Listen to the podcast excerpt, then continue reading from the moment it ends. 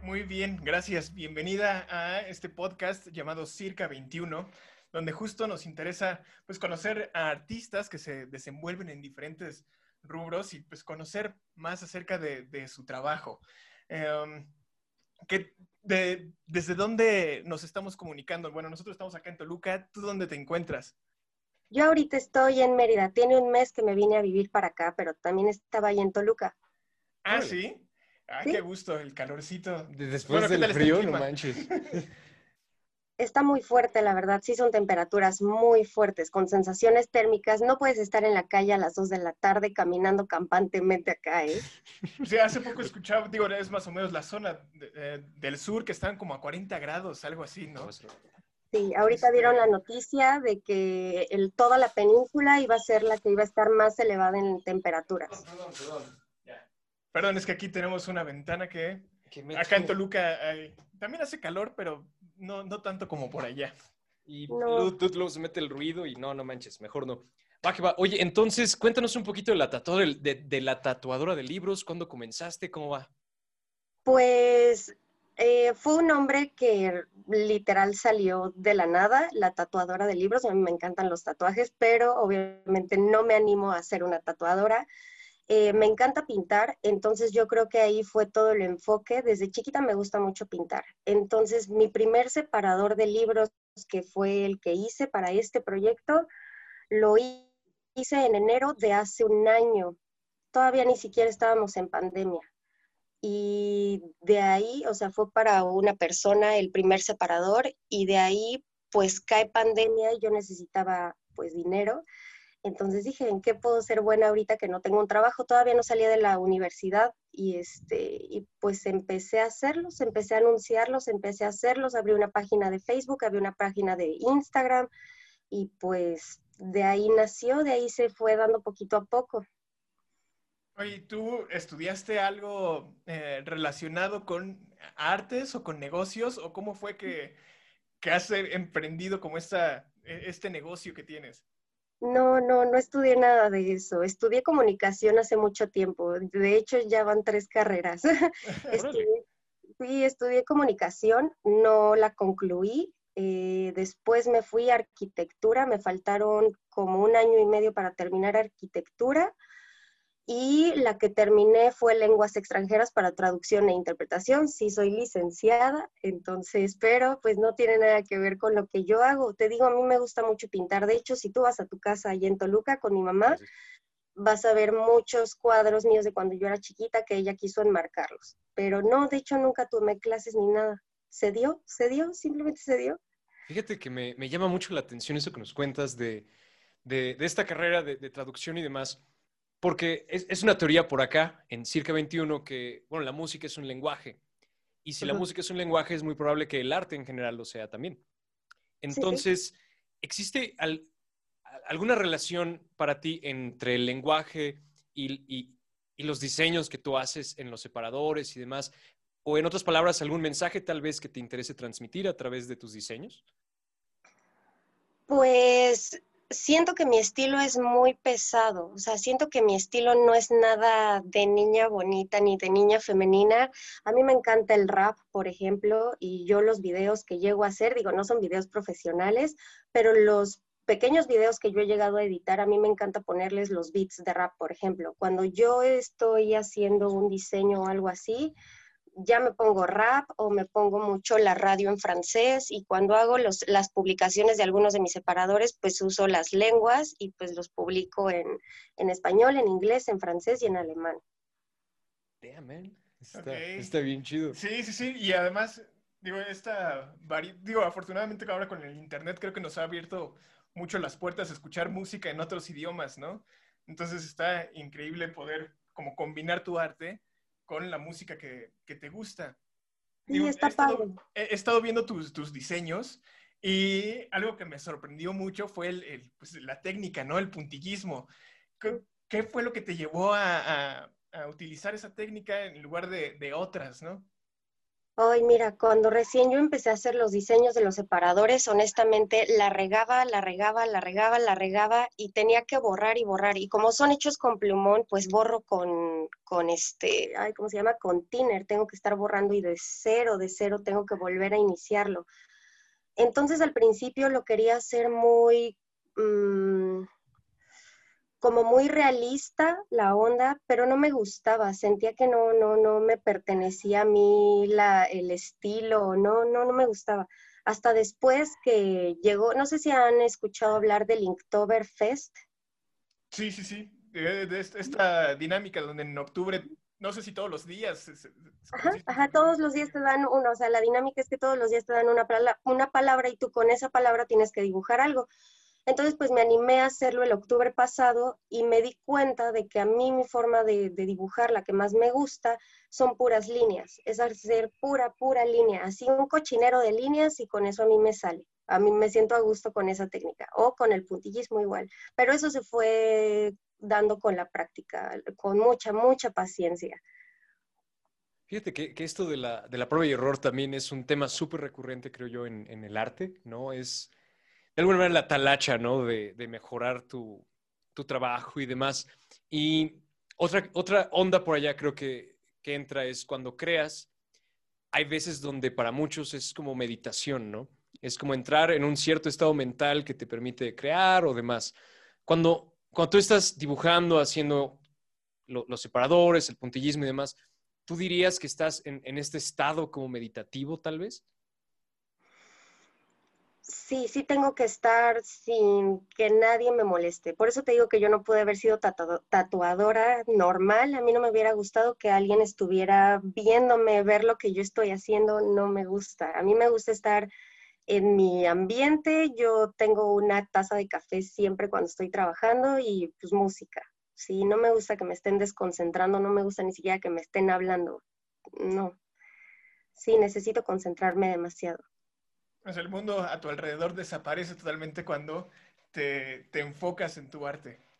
Sí, depende de qué hagas. Si son fotografías, que por ejemplo me piden mucho el retrato con las personas que han fallecido en las vidas de las otras personas o así, sí les intento dar el detalle que necesitan. Si son más como flores así, árboles o paisajes o así, siento que es un tema más libre y no necesito como toda la concentración. Yo creo que depende de la temática que esté trabajando. Oye, y ahorita que nos comentas esto, ¿qué, trabajos disfrutas más? ¿Los que son como encargos o los que son, este, pues más libres? Ah, a mí me gusta mucho que la gente me diga que yo los debo de sorprender. Ahorita ya que avancé más con el proyecto un poco, ya la gente como que los que me han pedido mucho, ya es como de, me dan la idea y confío en lo que tú me llegues a entregar. O sea, ya disfrutan que el diseño sea totalmente sorpresa trabajé un pedido un poquito grande para una asociación de rehabilitación femenina para Chihuahua y ahí fueron 27 separadores. Entonces, ese pedido sí me gustó mucho porque sabía hacia dónde iba y a quiénes iba. Y, las personas de ahí, yo no los entregué presencialmente, pero las personas que los entregaron sí me dijeron que, los, que les encantaron, que les gustaron mucho. Entonces, yo creo que ese fue uno de los pedidos que más me ha gustado hacer. Está bien chido. Sí. Bien chido. Y, pues comunicar, ¿no? Con, tu arte, ayudar a transmitir con la gente, creo que eso, eso está súper padre, ¿no? Bueno, ha de generar una satisfacción muy, muy bonita, ¿no? Sí, pues básicamente uno de los primeros objetivos de este proyecto es promover la lectura. Tengo gente que sí se me ha acercado con confianza a decirme, oye, la verdad es que me he comprado un libro nada más para tener uno de tus separadores. O sea, dices, ya estás leyendo, ya estás haciendo que alguien te quiera comprar un libro solamente para tener un separador y se me hace pues un, buen inicio para alguien que quiera empezar a, leer, ¿no? Es una gran motivación. Digo, y es, exactamente esta onda, ¿no? Estamos, bueno, estás más bien a través de, tu, de tu empresa, de tu emprendimiento, el unir el, mundo del diseño con la escritura, ¿no? De alguna manera, o bueno, la lectura. Sí, de alguna manera sí. Fíjate, te quería preguntar, porque creo que para muchos artistas también a veces es un tema el conciliar la, creación de, de, su arte con el negocio, ¿no? ¿Qué consejo le darías a, no sé, algún pintor que esté empezando, que tal vez no sabe para dónde ir? híjole, que tenga mucha paciencia. Sí, que tenga mucha paciencia. Y lo que sea que esté haciendo, que, bueno, yo con algo que trabajo mucho, un consejo para mí, es prestar atención a los detalles. Yo creo que eso es esencial para cualquier cosa y más si es arte, ¿no? Eh, yo creo que la práctica hace al maestro y yo creo que ningún maestro alcanzó a llegar a ser maestro si no hubiera practicado y si no se hubiera fijado en esos pequeños detalles que tuvo que haber cambiado para llegar hasta donde está.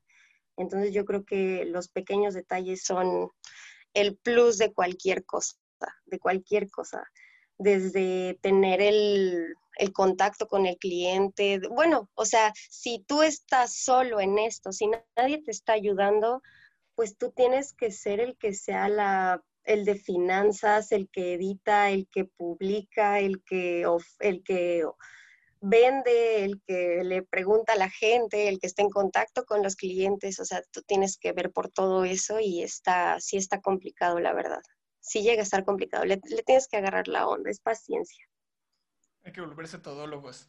Sí, sí ya, ya los artistas ya no se pueden dedicar nada más a su arte, sino tienen que involucrarse en todas las, en todas las áreas.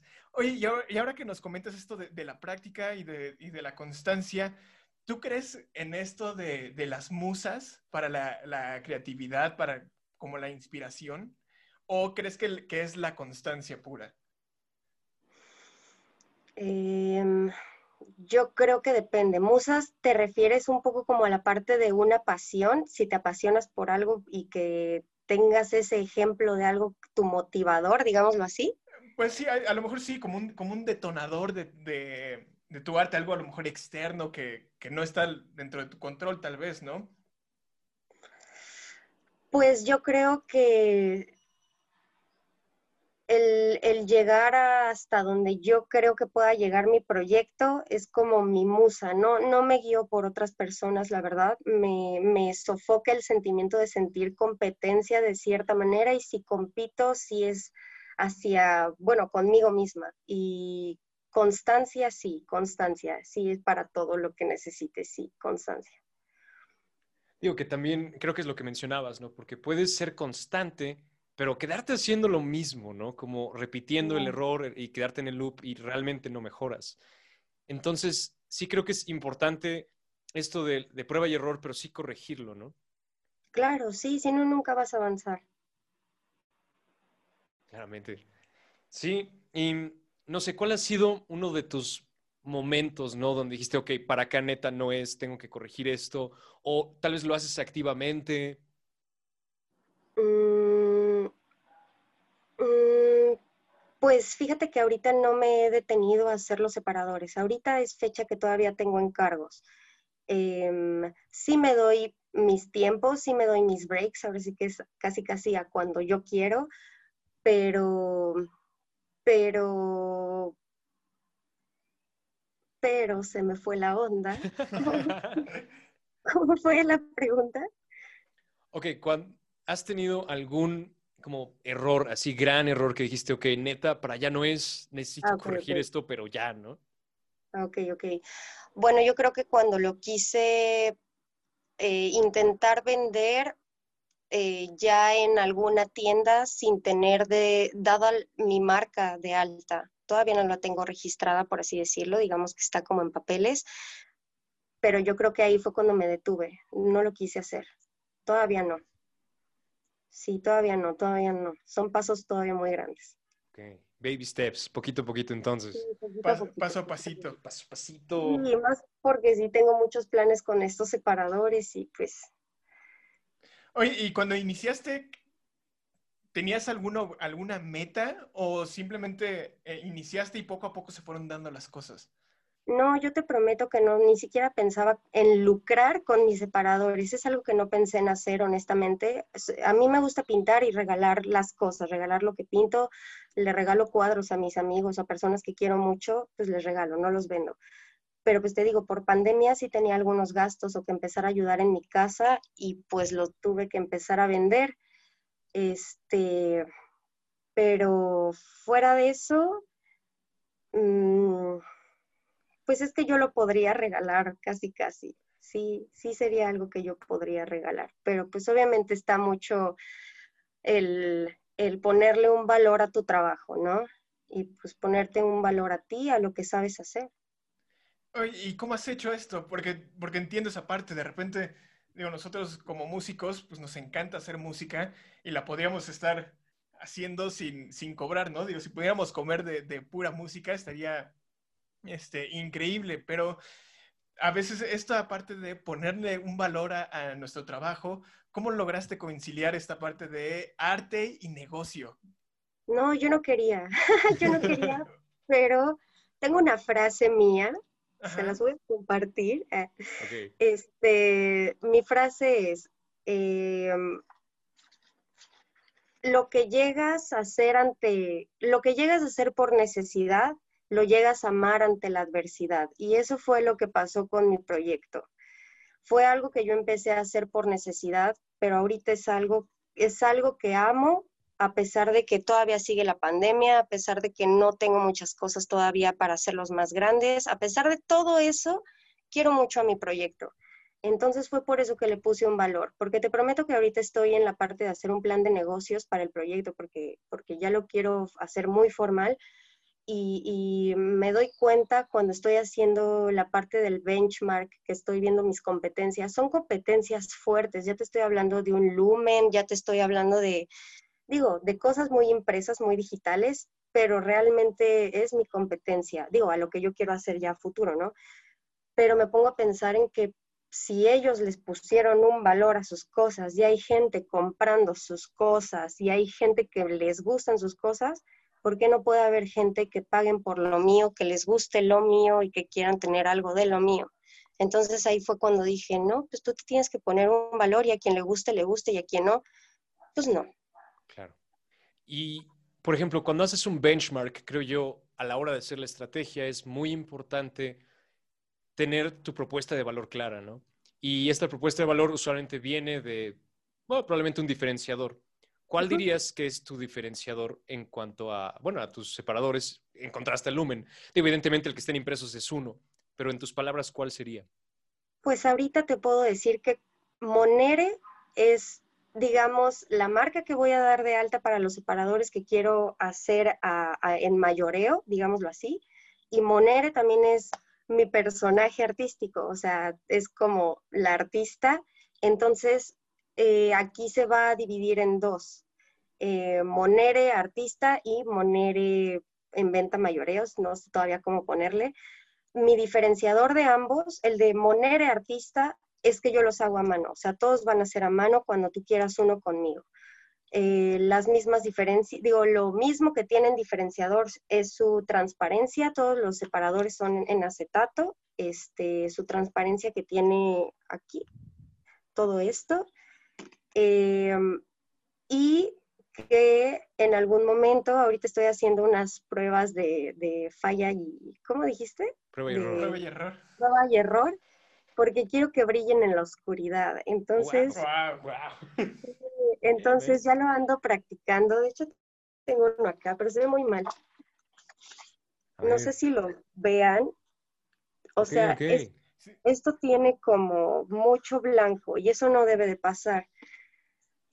Entonces estoy probando para, ese sería uno de mis pluses en algún momento.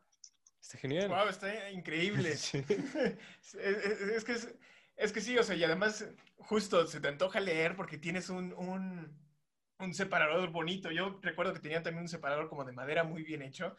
Lo perdí desafortunadamente, pero sí fue como, o sea, el, el separador tal vez es como un detalle muy, muy pequeño, a veces muy simple, que en, Gandhi te regalan uno de cartón, pero, pero, pero cuando tienen estos detalles, cuando tiene esa personalidad, creo que sí te logra el cometido, ¿no? Que es motivar a la gente a, tomar un libro y empezarlo a leer, ¿no? Y además da gusto que abras, abres tu, tu libro y hay un separador que, pues, es, básico, es más que un separador, es arte, ¿no? O sea, es, un es arte dentro de más arte. Entonces, eso está increíble a mí se me hace muy bonito el concepto de tener algún retrato, alguna persona, no sé, yo por ejemplo, lo chistoso y de la, de la tatuadora de libros, el colmo de la tatuadora de libros es que no tiene un separador de libros. Pero si tuviera Pero si tuviera uno, yo creo que sí metería a mi abuelita en mi libro. O sea, le hice apenas uno a una chica de su abuelita que falleció y es fecha que me escribe diciéndome que cada que abre el libro se le sale una lágrima. Entonces digo, pues bueno, o sea, le, hago, puedo hacer felices a niños, a grandes, a la lectura ahora sí que creo que leen chiquitos y grandes. Sí, definitivamente. Creo que todos, todos necesitamos leer, y más aquí en México. es, algo necesario. Digo, y... Pues Adelante. No, no, sí, te digo, ese es uno de los objetivos de los separadores del proyecto. Sí. Fíjate que creo que es una, una fortaleza bien, bien grande lo que acabas de decir, porque, ok, una cosa es tener un separador X, eh, y te acuerdas de él. Otra cosa es tener un separador que te gusta mucho, te gusta muchísimo, es un pedazo de arte. Pero creo que incluso otro peldaño que tú tocas es este factor, no solo de personalización, de un diseño que te gustó, a veces puede ser eso, sino una personalización que realmente te llega, ¿no? como lo que comentabas de la chica y la abuelita, es una personalización que le llega al sentimiento ¿no? de la persona, se conecta ya a un nivel personal con el arte. Y creo que, creo que es un gran diferenciador, en mi opinión. Sí, bueno, no sé tú qué opinas, pero, pero, pero sí, o sea, creo, creo que el hecho de que, de que imprimas un poco de, de ti y que además a través de ese arte puedas conectar con las personas, este, pues eso ayuda muchísimo y, y creo que es algo que grandes compañías como Lumen no van a, no van a lograr, ¿no? Pues eso, eso, trabajando bajo el nombre del artista. Bajo el nombre del artista sí puedo personalizar lo que, ahora sí lo que me lleguen a pedir. Cuando ya avance el proyecto, yo creo que ya no va a ser así, pero voy a seguir trabajando con diseños míos. Ya iba a ser diseño mío, pero pues en mayoreo. Pero sí, como tú dices, yo sí creo que le estás dando a la gente algo que aparte les llega al sentimiento. Entonces, como que les das la sensación de hacerlos sentirse acompañados en ese momento que les gusta mucho, que es la hora de la lectura. Porque hay gente que sí, de verdad, atesora mucho esa hora, de verdad, de verdad. Entonces, pues digo, bueno, al menos a alguien puede estar haciendo feliz y se siente bonito que te lo digan. La verdad sí se siente padre que reconozcan lo que haces. Oye, y hablando de momentos que se atesoran, ¿tú qué momento del día atesoras? Pero hablando como en general o pues cuando sí, o, como el artista. Eh, pues si hablo de mi proceso creativo de todos los separadores, yo creo ya al final, ya cuando los tengo con sus micas térmicas, ya cuando los estoy viendo, ya cuando digo, ahora sí, ya les puedo tomar sus fotos, ahora sí, ya les puedo tomar sus videos. En ese momento yo creo que ya digo, ya estoy por pedir mi recolección, hacer el envío, listo. Ese yo creo que es el momento que más me gusta. Y cuando los estoy dibujando, ya cuando los terminé de dibujar, digo, o si me gustan o no me gustan, pero sí, eso está increíble. Pues, pues sí, o sea, no hay nada como ver tu, trabajo ya terminado, ¿no? El, resultado del esfuerzo. Sí, sí, sí. Sí, es súper satisfactorio, la verdad. Fíjate que también nos cuentas mucho de, de, tus clientes, de tu audiencia. Se ve que cuando te compran un separador, digo, sobre todo en esta faceta que es como muy uno a uno, yo qué sé, como que realmente los valoras. O sea, nos cuentas de, de clientes y, y conoces su historia, su background, lo que te dicen.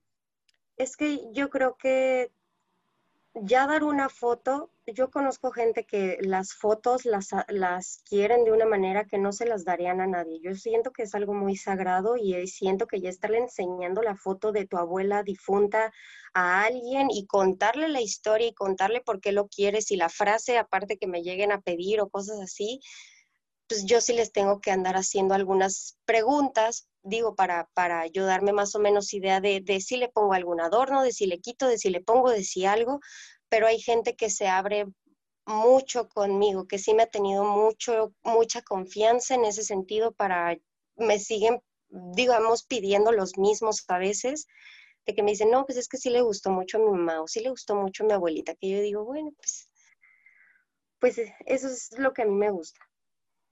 Y, bueno, y a lo largo de este proceso creativo y artístico, ¿cómo, cómo crees que la creatividad haya afectado o esté afectando tu vida o se, o se involucre en tu vida?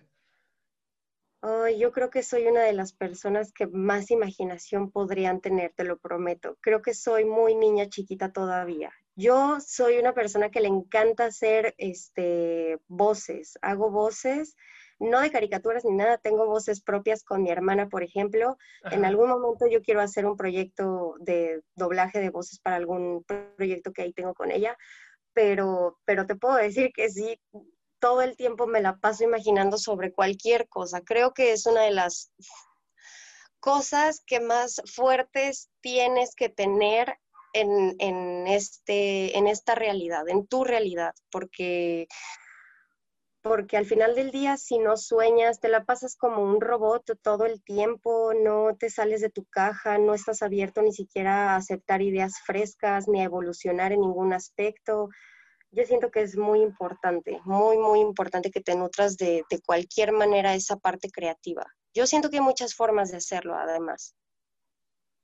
¿Cuál dirías que es la mejor? Híjole, no sé. Yo, por ejemplo, para, para, para poder escribir, digámoslo así, yo rapeo, por ejemplo.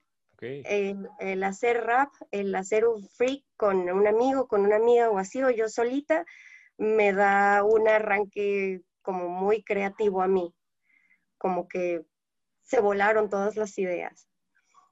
No sé. Es, como una chispa, ¡pam! Y de ahí ya, ¡bum!, nace el resto, ¿no?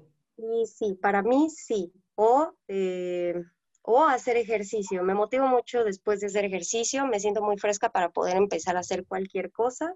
Si es para pintar, me siento muy bien después de hacer ejercicio, la verdad. Fíjate que creo que está genial porque tienes por lo que nos cuentas, muchas maneras, ¿no? De, este, dar esta pequeña chispa. Y me interesaría saber si tuvieras algún consejo para alguien que tal vez no, no ha encontrado estos momentos de chispa, ¿no? ¿Cómo encontraste esos momentos? ¿Cómo descubriste que a través del ejercicio o del freestyle te inspirabas? Híjole, no sé qué consejo darle a esa persona que esté tan perdida. es que sí te, es que sí cuesta trabajo, no le puedes decir a una persona que se tome un café y que ya de la nada ya va a tener mil ideas. No, yo, yo conecto mucho con gente que de verdad no tiene ni una sola idea, que son más bien personas que trabajan bajo órdenes de alguien, bajo las ideas de alguien más y que sobre eso ya pueden ejecutar, pero que ellos sean quienes den las ideas, yo creo que sí cuesta mucho trabajo.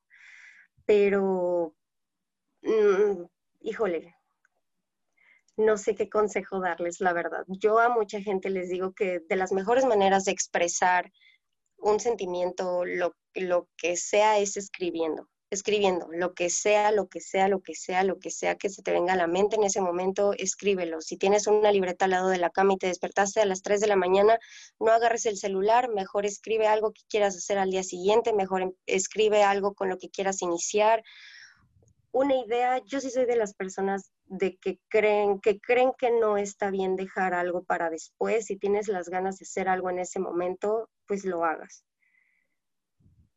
Está genial. Digo, esa, esa parte está chida, ¿no, Steve? Como, como tiene que ser físico, como literalmente algo tangible, ¿no? Bajarlo de, la mente o del corazón y ponerlo pues en una hoja, ¿no? Creo que ese, ese concepto está súper interesante. Y, y, bueno, me, me, nace una pregunta nos comentabas que estudiaste la carrera de lenguas. ¿Ha, este, influido esta carrera eh, en, tu arte? O sea, ¿has encontrado como puntos donde convergen? Pues lo que he analizado un poco es que a los europeos les gusta mucho el arte mexicano, por ejemplo mucho el arte mexicano. Ahorita estoy tomando unas pláticas en una plataforma que se llama Ahora Yo. Es una plataforma de allá de España para mujeres emprendedoras, dan pláticas gratuitas y todo. Y este y he tenido contacto con mujeres de Ucrania, de Barcelona, de quién sabe de dónde, de Argentina también. Y, y, sí me han dicho mucho, les enseñé los separadores, hablamos un poquito de cada emprendimiento y este, sí me dijeron que yo tendría una oportunidad si me fuera para allá.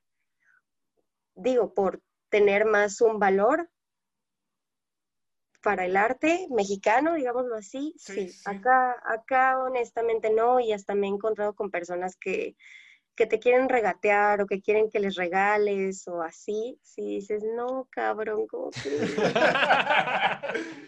Sí, está cañón, está cañón esa, pues digo, la necesidad de muchos, muchos artistas mexicanos de, pues, tener que exportar, ¿no? De irse, esta fuga, ¿no? De, de cerebros, creo que la llaman, ¿no?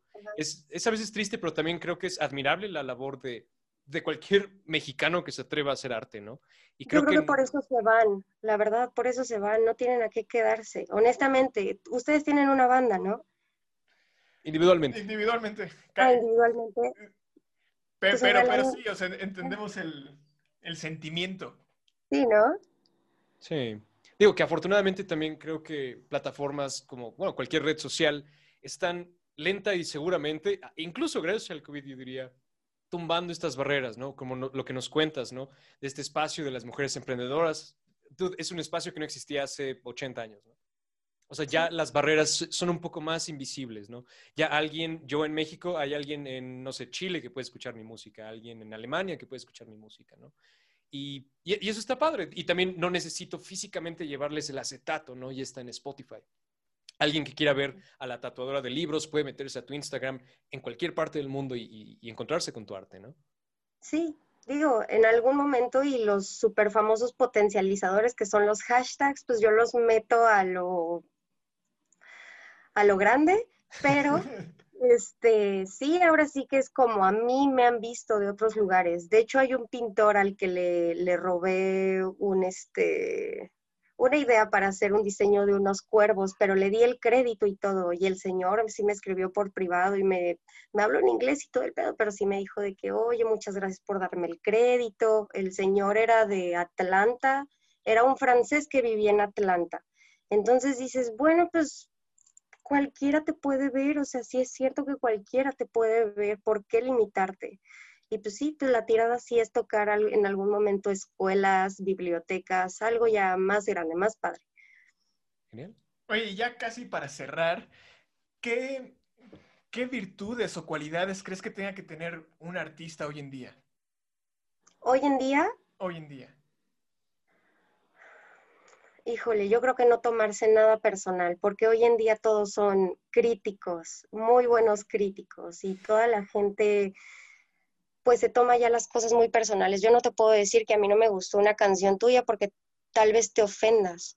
Entonces, yo creo que quitarte de la ecuación siempre va a ser lo mejor. Tú en lo tuyo, tú en tu camino, lo que te apasiona hacer, porque al final del día es tu esencia la que estás transmitiendo y es tu esencia la que necesitan ver. Porque copiar, sí, le puedes copiar el estilo a un chorro de personas, pero a quien van a querer es a ti. Entonces, yo creo que ser tú siempre, siempre, siempre fiel de todo lo que creas, fiel de todo lo que, pues, de lo que para lo que pelees, para lo que para la gente a la que vayas, las ventajas que tengas, tómalas, toma todas las ventajas que tengas a tu favor, porque a veces no nos damos cuenta de que sí tenemos muy grandes ventajas en, por estar pensando o idealizando otras, y pues no nos damos cuenta de que sí tenemos con qué hacer las cosas ahorita, en este momento, y seguir avanzando. Como tú dices, es la prueba y el error, falla y error.